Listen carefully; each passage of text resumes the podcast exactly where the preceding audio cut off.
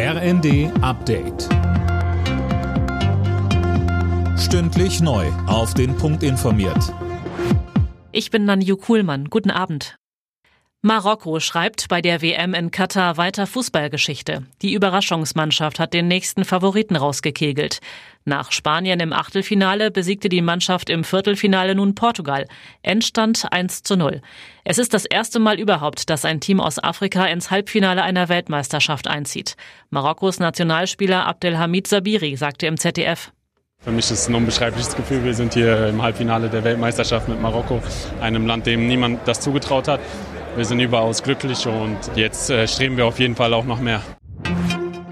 Großer Polizeieinsatz heute Vormittag in Dresden. Ein 40-Jähriger soll zunächst seine Mutter getötet und anschließend in einem Bürokomplex in der Innenstadt um sich geschossen haben.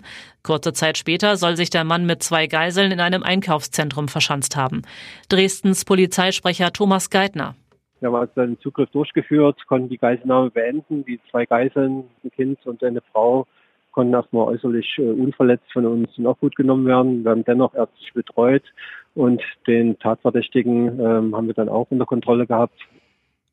Der Mann wurde bei dem Zugriff verletzt. Laut Polizei ist er gestorben. Die Personallage in Deutschlands Kitas verschärft sich durch die Erkältungswelle weiter massiv. Ein Vorstandsmitglied der Gewerkschaft Erziehung und Wissenschaft sagte der Welt am Sonntag, die Bedingungen in den Kitas sind kaum noch zu verantworten. Es gibt Häuser, da ist mehr als die Hälfte der Mitarbeitenden krank. Betreuungszeiten werden massiv gekürzt, einzelne Kitas mussten auch schon geschlossen werden.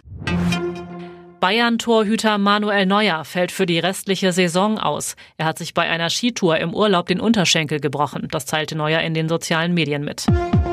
Alle Nachrichten auf rnd.de